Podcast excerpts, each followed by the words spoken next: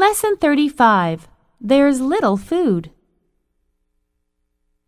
Fred's having a party, but he's very embarrassed.